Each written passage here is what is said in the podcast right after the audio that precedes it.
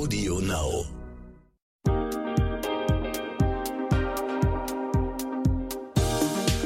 Hi und herzlich willkommen zur dritten Folge der dreiteiligen Immobilienfinanzierungsserie von What the Finance. Ich bin Anissa, Host dieses Podcasts. Eine Wohnung oder ein Haus kaufen, wie geht das eigentlich? Worauf muss ich achten? Was kann ich mir wirklich leisten? Diese Fragen widme ich mir in drei Folgen mit unterschiedlichen Interviewpartnerinnen, um ganz viele verschiedene Perspektiven und Antworten zu bekommen. Heute spreche ich mit Claudia Münster. Sie ist die stellvertretende Chefredakteurin der Brigitte und sie hat vor einigen Jahren selbst ein Haus gekauft, musste richtig viel renovieren und kennt jetzt wirklich alle Fallen, Tipps und Tricks und weiß vor allem auch, wie man sich in diesem ganzen Prozess fühlt. Bin richtig gespannt auf Ihren ganz persönlichen Erfahrungsbericht. Claudia, du hast dir ein Haus gekauft. Wieso das denn?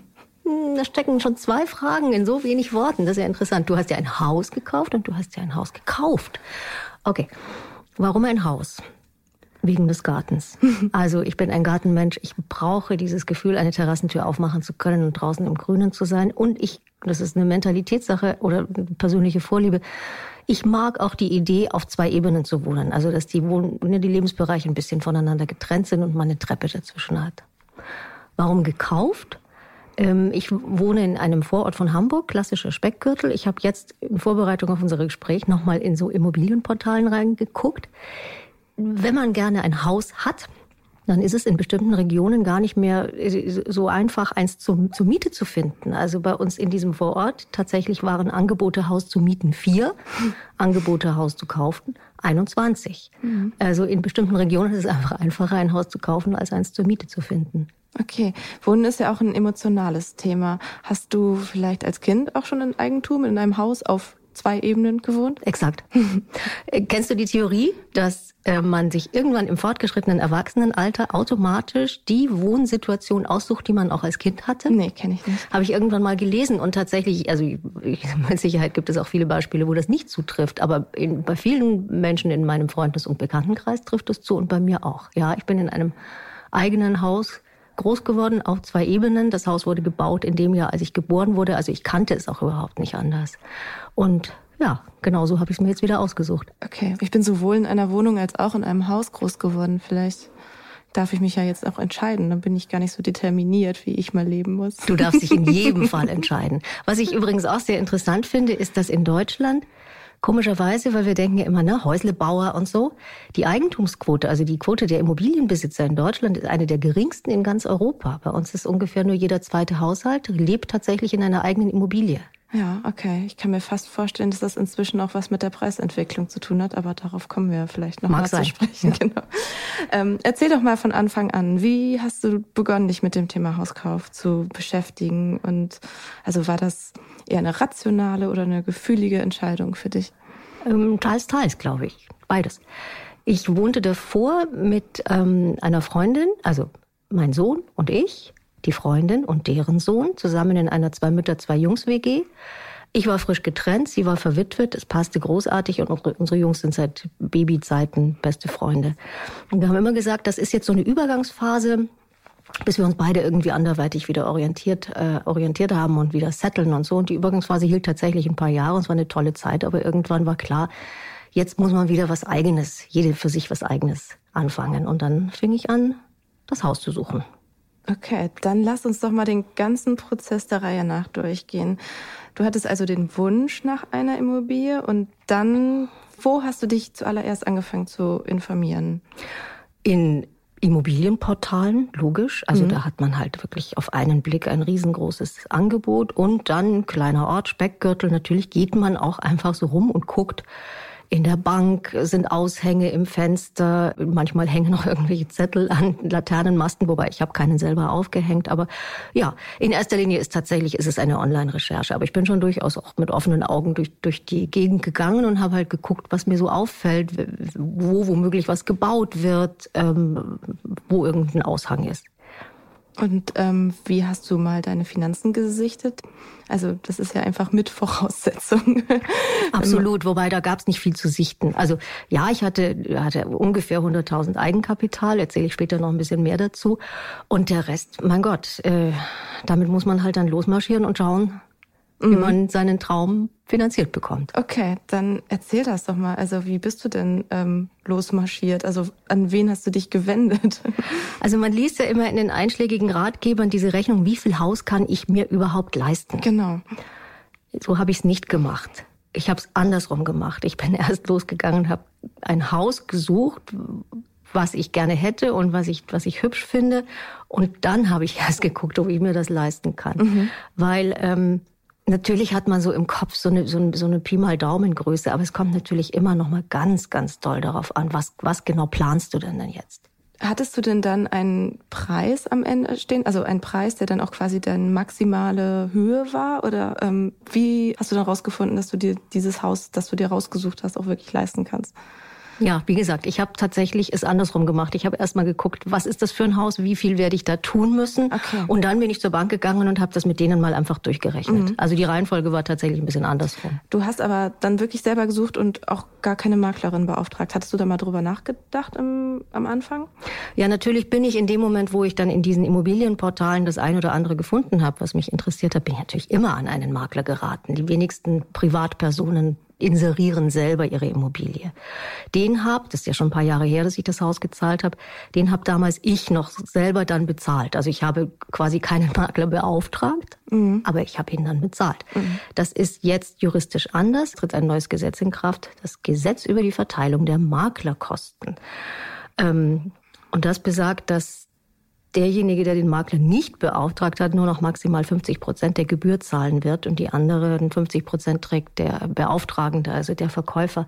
Wobei uns ja allen klar ist, de facto wird es so sein, dass diese Summe auf den Kaufpreis ja. aufgeschlagen wird. Also letztendlich zahlt es ja dann doch wieder derjenige, der das Haus kaufen wird. Mhm. Und wie hast du die Lage festgelegt? Das ist ja bei einem Immobilienkauf auch mit das Wichtigste. Wolltest du einfach da wohnen bleiben, wo du schon warst? Ja. Wie gesagt, frisch getrennt. Mein Sohn sollte nicht weit, er sollte es nicht weit haben zu seinem Vater. Er sollte auch keinen, keine andere Schule besuchen müssen. Also es war schon ziemlich festgelegt, dass wir da ungefähr in der Gegend bleiben. Und dann war ja der besagte Kumpel meines Freundes, mit dem wir jahrelang zusammengelebt hatten. Und ich fragte ihn, wie weit weg dürfen wir denn ziehen? Und er sagte, naja, so 300 Meter. Das ist ein ziemlich eindeutiger Radius. Lustigerweise habe ich es fast geschafft. Es sind wow. 500 Meter. Okay, das schafft man auch noch zu Fuß. ähm, wie viele Immobilien hast du denn besichtigt? Gar nicht viel. Also vielleicht vier oder fünf. Mhm. Du guckst ja in diese Portale und du siehst diese Angebote, dann meldest du dich bei den Maklern oder bei den Anbietern und dann kriegst du das Exposé zugeschickt. Und in dem Moment, wo man das Exposé hat, da steht dann, dann meistens schon die richtige Adresse dabei, dann siehst du, oh, das ist in der Straße. Mhm, ach, das kenne ich. Ja, nee, das, nee, da will ich nicht hin. Oder du siehst schon auf den Fotos, das bin ich nicht. Mhm. Also ich bin zum Beispiel, ich habe bei mir festgestellt, dass ich in dem Moment, wo ein Haus durchgehend im Erdgeschoss Bodenfließen hatte, Ich weiß auch nicht. Das ist, mein Gott, wenn man keine Bodenfliesen mag, dann kann man die auch rausreißen oder mit was anderem belegen. Aber irgendwie war das für mich immer so ein No-Go, dass ich solche Häuser gar nicht erst besichtigt habe. Ich, das ist, das ist so erratisch und zum Teil wirklich auch höchst subjektiv. Also. Ja. Es waren gar nicht so viele, ich hatte echt Glück. Okay. Und die Besichtigung, die du gemacht hast, hast du die alleine gemacht oder wer war noch mit dabei? Ähm, die erste habe ich alleine gemacht, dann nochmal eine mit meinem Sohn und dann bin ich nochmal, glaube ich, mit Freunden hingegangen. Ja, wobei so viele dürften es gar nicht gewesen sein. Ich habe mir dann, es ist ein Haus, was ich, äh, wo völlig klar war, dass man da richtig was reinstecken muss, dass man da viel renovieren und modernisieren und, und, und dämmen und so weiter muss. Und ähm, das heißt, ich habe mir auch schon ziemlich schnell eine Architektin gesucht, die das als Bauprojekt dann geleitet hat und die mir da durchgeholfen hat. Und ich hatte eine Energieberaterin, die sich das auch nochmal angeschaut hat, weil Energieberatung brauchst du, wenn du bei der Finanzierung auch einen Kredit der Kreditanstalt für Wiederaufbau, der KfW, haben möchtest. Da gibt es diverse Programme. Und ähm, ein Programm war energetisch sanieren. Das heißt, wenn du diese, die, dieses Förderprogramm beziehungsweise diesen günstigen Kredit haben möchtest, brauchst du eine Energieberaterin oder einen Energieberater, der diesen Antrag für dich ausfüllt und der genau sagt, das sind die Maßnahmen und so werden die erfüllt. Okay, das ist ein total guter Tipp. Ähm, hast du noch weitere Ratschläge, mit welchen Gutachtern oder mit welchen Personen man zu solchen Immobilienbesichtigungen gehen sollte? Ich würde tatsächlich immer zusehen, dass ich einen Gutachter finde, weil man kann gerade bei Bestandshäusern, wenn die älter sind, also mein Haus war Baujahr 1960, das kannst du selber überhaupt nicht beurteilen. Also dann stehst du da und klopfst irgendwie an die Wände und denkst, das hast du das jetzt. Wie sollst du bitte herausfinden, ob die Dachsparren massiv sind, ob da nicht irgendein Schimmel ist? Tatsächlich wie gesagt, altes Haus und das ist zum Teil hatte das, ähm, das hat zwar ein zweischaliges Mauerwerk, aber es war nicht gedämmt sondern zum Teil waren wirklich auf den Innenwänden waren dann noch mal so Verkleidungen angebracht und dahinter waren so Styroporplatten. Also Innendämmung, so viel wusste ich, muss man immer ein bisschen vorsichtig sein, weil sich da tatsächlich, das ist einfach, äh, da, da kann sich Schimmel bilden und sowas. Tatsächlich habe ich dann auch noch ein baubiologisches Gutachten in Auftrag gegeben, um wirklich sicher zu sein, dass durch diese Jahre, jahrzehntelange Innendämmung nicht irgendwelcher Schimmel sich gebildet hat, den ich auf Anhieb überhaupt nicht merke und wo ich danach äh, eine böse Überraschung erleben. Mhm. Moment mal. Dir geht das hier alles etwas zu schnell oder vielleicht auch nicht schnell genug, weil du dich schon ein bisschen auskennst in der Finanzwelt? Dann habe ich einen Tipp für dich. Die Brigitte Academy Masterclass Finanzen. Unser umfassendes, flexibles Online-Video-Coaching-Programm, mit dem du deine Finanzen rundum regelst und langfristig nachhaltig in deinen Vermögensaufbau startest. In acht Wochen vermitteln dir vier unabhängige Expertinnen, unter anderem in Videos, Live-Sessions und virtuellen Kleingruppentreffen, alles rund um die Themen wie private Altersvorsorge, ETFs und Fonds, Geld in der Partnerschaft und sogar Immobilien und Krypto. Mit der Brigitte Academy Masterclass Finanzen entwickelst du deine ganz persönliche Vermögensstrategie und setzt sie um. Denn wir von der Brigitte Academy finden, finanzielle Unabhängigkeit verändert dein Leben. Du willst wissen, wie genau? Auf brigitte.de slash masterclass minus Rabatt 100 und die 100 als Ziffer ausgeschrieben, findest du alle wichtigen Informationen zur Masterclass, Timings und Tickets.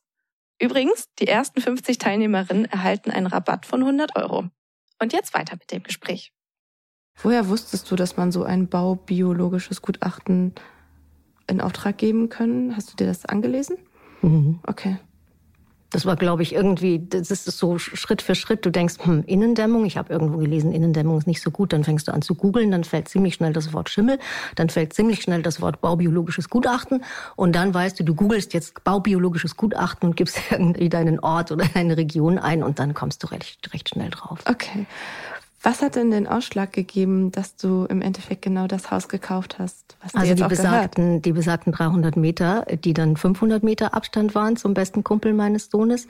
Und im Garten steht eine riesige Buche. Dieser große, alte, massive, ehrwürdige Baum, in den habe ich mich knall auf Fall verliebt. Und das Haus selber ist ein, ein kleines, simples Hutzelhäuschen. Das sieht so ein bisschen aus, wie wenn ein Kind das ist das Haus vom Nikolaus hm. zeichnet. Also das Dach ist schon der erste Stock. Also, ne, erster Stock sind schon Dachschrägen. Es ist nicht groß, es hat einen kleinen Anbau. Es ist ein einzelstehendes Haus, man kann einmal drum rumgehen. Irgendwie finde ich das ganz toll. Ich habe so Latifundien, ich habe so ein, ich kann einmal um mein Haus rumgehen.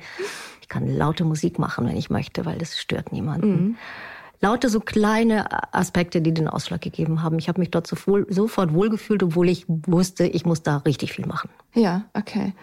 Ähm, welche Tipps hast du denn für diese Angucken und Entscheidungsphase, wenn eine Hörerin von uns vielleicht gerade selber auch in dieser Phase ist? Also wie gesagt, ich glaube, sich einen Gutachter, eine Gutachterin zur Seite zu nehmen, ist immer eine gute Idee bei einem Haus, was älter ist. Und ich erinnere mich noch, dass ich damals selber in so einen Strudel des Gehetztseins geriet, weil in dem Moment, wenn du dich in eine Immobilie verguckst, denkst du ja, alle anderen finden die jetzt auch toll. Und die Konkurrenz ist riesengroß. Und wenn ich jetzt hier sage, hm, ich möchte noch einmal kommen mit der Architektin und mit dem baubiologischen Gutachter und die Energieberaterin soll sich das auch nochmal angucken und dann vergehen Tage und du denkst die ganze Zeit, oh Gott, die Zeit vergeht, die Zeit vergeht, die Katze, ne? Und irgendeiner kommt und schnappt dir das Haus jetzt weg, weil der schneller entschlossen ist als du. Und da glaube ich, muss man wahnsinnig aufpassen, dass man die Ruhe bewahrt und dass man nicht in so einen Strudel gerät und nicht überstürzte Entscheidungen trifft, nur weil man denkt, boah, wenn ich das jetzt nicht mache, dann schnappt mir jemand anders das Haus mhm. weg. Das glaube ich kann fatal sein und kann ziemlich viel Geld kosten. Wie gesagt, bei mir war es so, Irgendwann hat die Verkäuferin, es war so ein älteres Ehepaar, und irgendwann hat die Verkäuferin gesagt, wir haben sie genommen, weil sie waren die netteste. Oh. Das fand ich so rührend. Ja, also offensichtlich ist es auch nicht verkehrt, nett zu sein. Grundsätzlich nicht im Leben, mhm. finde ich auch. Ja. Genau. Und dann habe ich noch einen zweiten Tipp, den hatte ich damals noch nicht, weil damals gab es das noch nicht. Es gibt jetzt von der Brigitte ein äh, kostenloses Angebot für unsere Leserinnen, was ich wirklich großartig finde. Das ist eine Wohnmarktanalyse, die man machen kann, nicht nur, wenn man Immobilienbesitzer ist und dann mal checken möchte, wie viel ist mein, mein Haus oder meine Wohnung eigentlich zurzeit wert, sondern umgekehrt auch, wenn man sich für den Kauf einer Immobilie interessiert und man hat die ganzen Daten und in dem Moment, wo man so eine Exposé hat, hat man die ja. Man hat die Adresse, man weiß, wie, wie groß ist die Wohnfläche, was ist das Baujahr. Dann kann man das alles in diese, in, auf dieser Website eingeben und kriegt eine unabhängige, kostenlose Schätzung auf der Basis der Wohnlage, der Daten dieses Objekts und der aktuellen Marktdaten. Und da fließen auch die, die vergleichbaren Objekte in der Nähe ein. Also diese Website checkt tagesaktuell die rund 25 wichtigsten Immobilienportale, so dass man irgendwie auch so ein Gefühl kriegt, wie viel wird denn da gerade so in der Gegend gezahlt? Was ist da realistisch und wie viel ist dieses Objekt tatsächlich wert? Weil Du kriegst eine Summe X vorgesetzt, das steht in dem Exposé. Natürlich versucht man immer noch mal das ein bisschen runterzuhandeln, aber ob diese Immobilie jetzt tatsächlich den Preis wert ist, das kann dir entweder ein Gutachter sagen, aber auf den ersten Blick kannst du das tatsächlich sofort mit den Eingaben auf dieser dieser Seite ähm, herausfinden. Wohnmarktanalyse.de slash Brigitte. Mhm. Ich habe das mit der Wohnung meiner Mama mal gemacht und fand das auch ganz spannend. Ist total spannend, ne? Ja. Ein halbes Jahr später kriegst du dann, auch das ist jetzt in diesen Zeiten natürlich auch mhm. total interessant, du kriegst ein halbes Jahr später kostenlos nochmal ein Update. Auch spannend zu sehen, wie sich die Immobilienpreise entwickeln, weil gerade in Zeiten wie diesen, das ist ja jetzt so, zu Beginn von Corona haben alle gesagt, naja, komm, es werden, das wird sich ganz schnell auf die Immobilienpreise auswirken. Stimmte aber gar nicht. Inzwischen sind die schon wieder total mhm. stabil und äh, im Gegenteil, die sind in manchen Lagen auch schon wieder ein bisschen angezogen. Mhm. Ja. Lass uns mal zu dem Moment kommen, als es dann wirklich zum Kauf deiner Immobilie kam. Wie lange war eigentlich die Zeitspanne überhaupt vom Anfang, vom Suchen bis zum Überweisen des Geldes oder bis die Finanzierung stand sozusagen? Erstaunlich kurz. Und das liegt aber wirklich daran, dass ich ähm, relativ schnell dieses Haus gefunden habe. Also ich habe nochmal nachgeguckt. Ich habe an einem 22. August das Exposé bei dem Makler angefordert. Und am 1. November, also weniger als zwei Monate später, hatte ich, nee, bisschen mehr als zwei Monate später, hatte ich den Kaufvertragsentwurf und nochmal eine Woche später die Finanzierungszusage von, äh, von meiner Bank. Also das ging tatsächlich, finde ich, ziemlich schnell. Das klingt wahnsinnig schnell. Ja.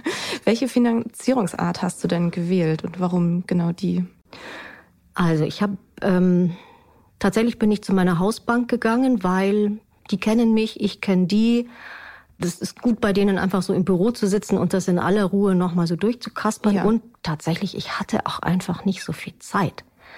Ähm, da jetzt großartig bei anderen Instituten nochmal rum. Das war vielleicht ein Fehler. Ich glaube, heutzutage sollte man dringend immer gucken, welche Finanzierung ne, einem von welcher Bank angeboten wird.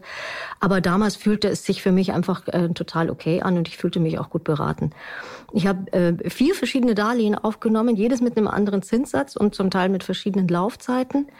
Das erste war so ein normales Hypothekendarlehen der Bank selber, damals 3,51 äh, Prozent Zins, was äh, aus heutiger Sicht der, der, Wahnsinn ist. Aber ein paar Jahre vorher muss man bedenken, zahlten die Leute fünf oder sechs Prozent Zinsen. Das ist, äh, aber für, ne, damals war das schon okay. Heutzutage muss man sagen, was, über ein Prozent? Bist du wahnsinnig?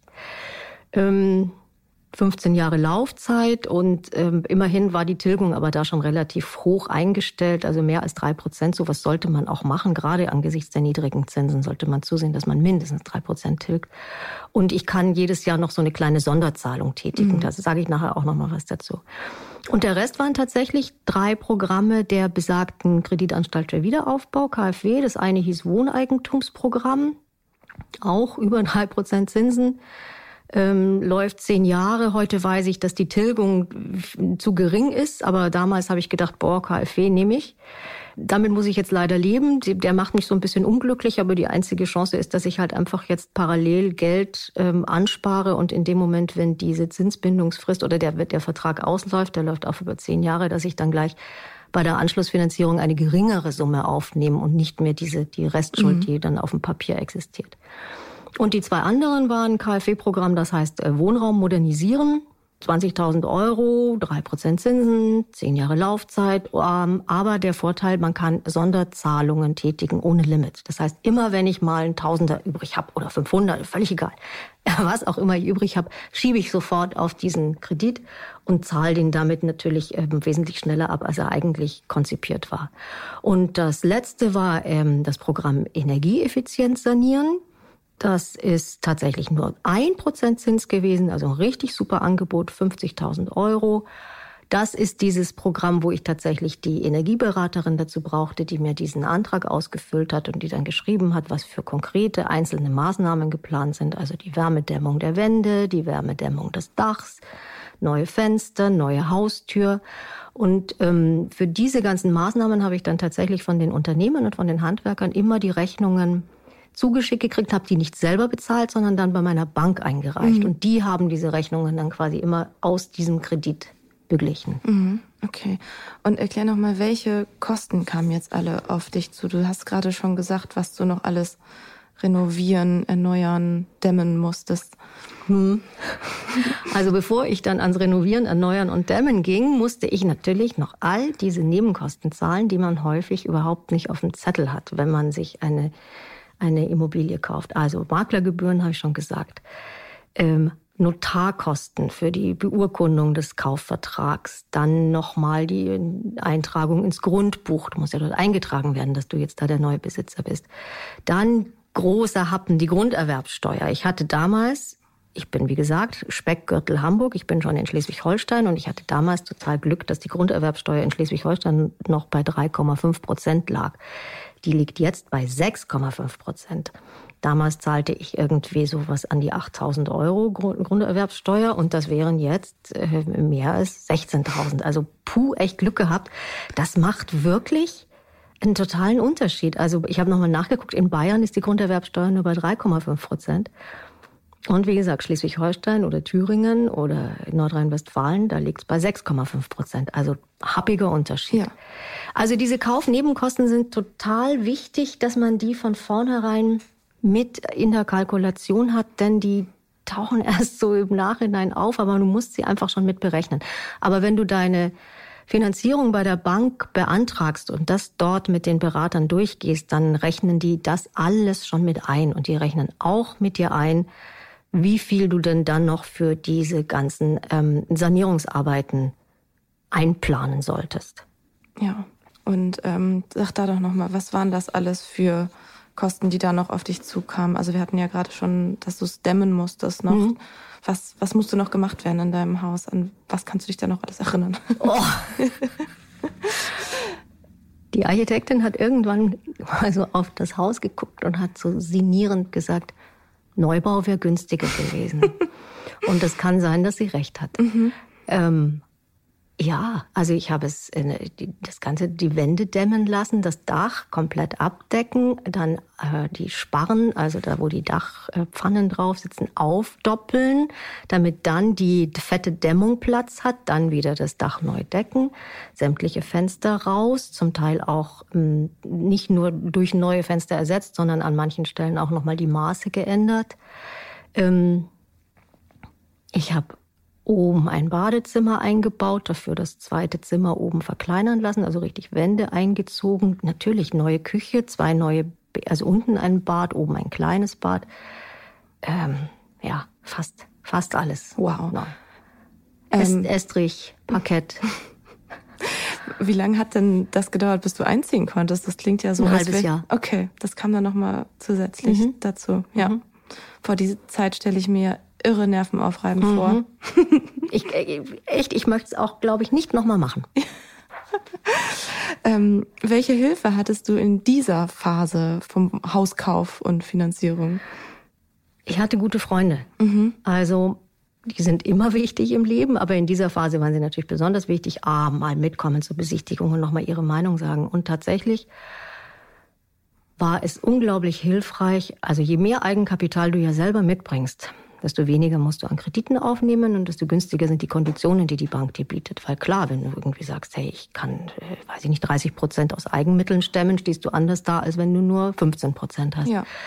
Und ähm, tatsächlich habe ich sehr davon profitiert, dass befreundetes Ehepaar von mir zu der Zeit 10.000 Euro übrig hatte, die sie gerade mal nicht gebraucht haben und die haben sie mir geliehen. Auf wie nett. Mhm. Und nach einem Jahr habe ich sie ihnen, also ich habe sie quasi jeden Monat dann wieder in so Raten zurückgezahlt und das ist tatsächlich ähm, das hat sehr geholfen, habe ich dann irgendwann mal auch umgekehrt gemacht. Das ist immer so, ne, wenn ein, eine Hypothek ausläuft und man weiß, boah, man kann jetzt einen geringeren Betrag aufnehmen, wenn man irgendwoher noch Geld zusammenkratzt, war das irgendwie wie so ein kleiner Finanzkreislauf, den mhm. wir da gemacht haben.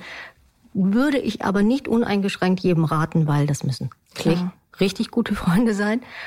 Du musst wissen, du kannst dich auf sie verlassen, sie können sich auf dich verlassen und es ist bestimmt nicht verkehrt, das Ganze auch nochmal auf so einem kleinen Zettel zu notieren, damit man wirklich das auch offiziell ja, ja. dokumentiert hat, was man da jetzt gerade macht. Mhm. Welche Tipps hast du denn für diese Phase? Ähm, das, was ich vorhin sagte, es war unglaublich anstrengend, diese ganzen Gewerke, diese Termine, diese Kalkulationen. Ich habe da große Zettel gemalt mit den unterschiedlichen Krediten und was das bedeutet und wie viel das im Monat ist. Und manche werden im Quartal abgebucht. Dann muss man das nochmal auf den Monat umrechnen. Und dann hast du hier nochmal einen Termin und da. Und dann sollst du noch die Lichtschalter aussuchen. Na gut, das ist dann schon die nächste Phase.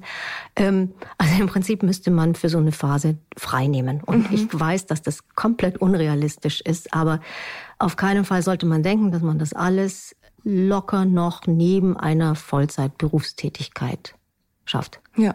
So, man muss einfach sagen, es ist ne, ein bisschen Urlaubstage beiseite packen oder vielleicht, so war es damals bei mir in dem Jahr, überhaupt nicht in Urlaub gehen. Weil alle Urlaubstage, die man brauchte, sind wirklich später dann für die Renovierungsarbeiten, aber auch in der Phase dieser, ähm, dieser ganzen bürokratischen äh, Angelegenheiten sind äh, sehr viele Urlaubstage dafür draufgegangen. Ja. Welche Prozesse haben denn viel länger gedauert, als du gedacht hast? Oder gab es Probleme, die auf einmal viel größer waren als geplant? Also es hat alles länger gedauert als gedacht und es war alles teurer als geplant. Ähm, das ist ja nicht nur mit dem Kauf getan und dann mit der Sanierung und, und Renovierung und Modernisierung, sondern danach kommen ja auch noch die ganzen Gewerke, die es innen auch noch hübsch machen. Parkettleger, Fliesenleger, neue Küche, mm, Garten, den ich mir ja so gewünscht hatte. Garten braucht vielleicht dann vor der Terrassentür auch noch eine schöne Holzterrasse. Und das ist, ich erinnere mich, dass in dieser Phase mein Umgang mit Geld sich komplett geändert hat, weil in einem irren Tempo, geradezu staccatoartig, trudeln da die Rechnungen ein. Bam, bam, bam. In Größenordnungen, ähm, die ich in meinem Leben vorher noch nicht kannte und äh, hoffentlich auch nicht mehr haben muss. Also da rinnen dir die Tausende und Zehntausende nur so mhm. durch die Finger. Gab es dann auch ähm, Prozesse, Probleme, Entscheidungen, die sich als schneller oder einfacher herausgestellt haben? Keine einzige. Oh no. Welche Sachen hast du selber gemacht bei der ganzen Renovierung oder ähm, auch einfach Entscheidungen oder Sachen, die du hättest abgeben können? Ja, viel, weil ich natürlich auch irgendwie dachte, puh, ich habe jetzt auch nicht so viel Geld, dass ich das jetzt alles delegieren kann. Also ich habe mit meinem damaligen Freund irgendwie nachts um zehn noch äh, auf Leitern gestanden und äh, über Kopf die die Decken abgeschliffen, mhm. an denen sich vorher so auch so Styropor-Verkleidungspaneele befunden hatten. Mhm, die haben wir runtergerissen und dann ist dieser Klebstoff, das muss man alles abschleifen. Ähm, ich habe mit dem Bohrhammer die alten Fliesen aus dem, aus dem Bad rausgekloppt und den Anbau abgerissen mit Freunden und so. Also im Nachhinein würde ich sagen, oh, lieber delegieren, aber ich hätte mir das nicht auch noch leisten können. Ja. Also ich musste so viel selber machen, aber danach war ich auch echt fertig. Ja. Jetzt wohnst du schon acht Jahre in dem Haus. Gab es noch nachträgliche Überraschungen wie Kosten oder Reparaturen oder was sonst noch so auftauchen könnte? Mm, mm, ja, die alte schöne Buche, in die ich mich ja so verliebt habe und die ich wirklich immer noch sehr liebe. Also ich tätschle sie jeden Abend, wenn ich nach Hause komme. Ähm, die hatten mir tatsächlich noch große Kosten verursacht, weil altes Haus, alte Tonrohrleitungen im Außenbereich. Also die Innenleitungen haben wir neu gemacht, außen nicht. Und die Buche hat dann angefangen mit ihren kleinen Wurzeln in diese Tonrohre. Nein. Die mochte das Wasser, die mochte halt, die hatte Durst.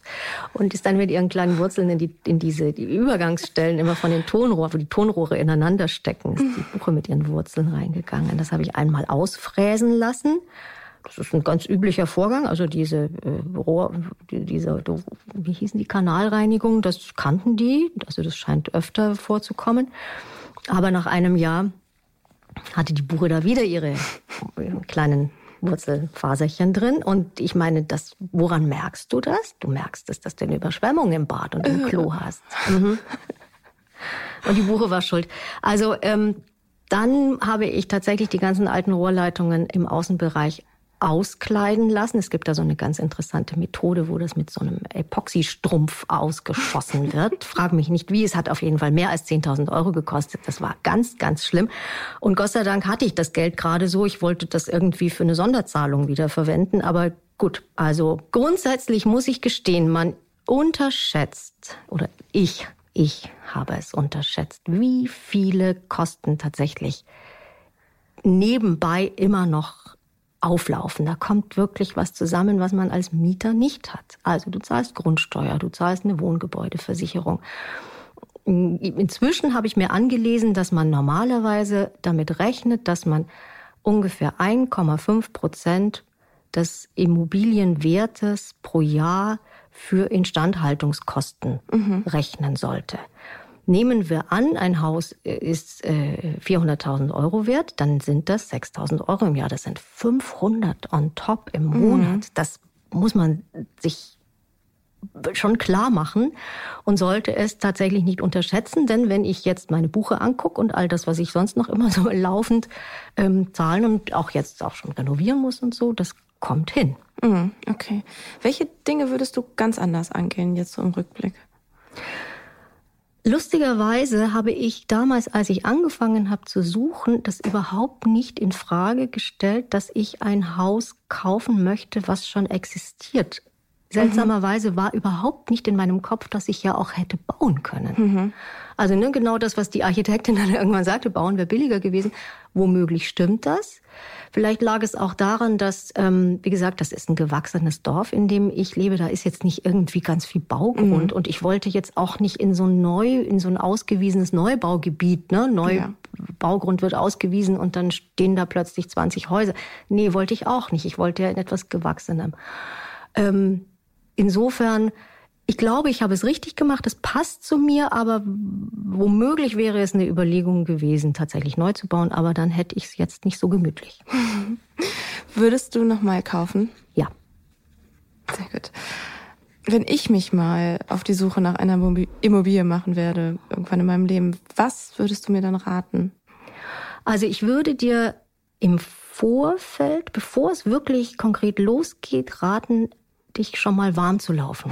Im Sinne von, schau immer wieder in Immobilienportale, mach dich vertraut. Teste mal, wie gesagt, dieses Angebot der Wohnmarktanalyse, kann, du kannst ja jede, mit jeder Adresse mal ausprobieren.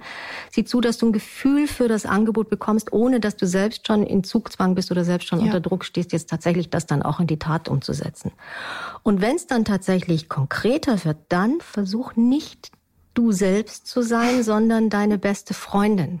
Damit meine ich, bewahre einen kühlen Kopf, versuche nüchtern zu bleiben und objektiv. Und ich weiß, das ist total schwer, weil ich habe mich auch nicht dran gehalten. Mhm.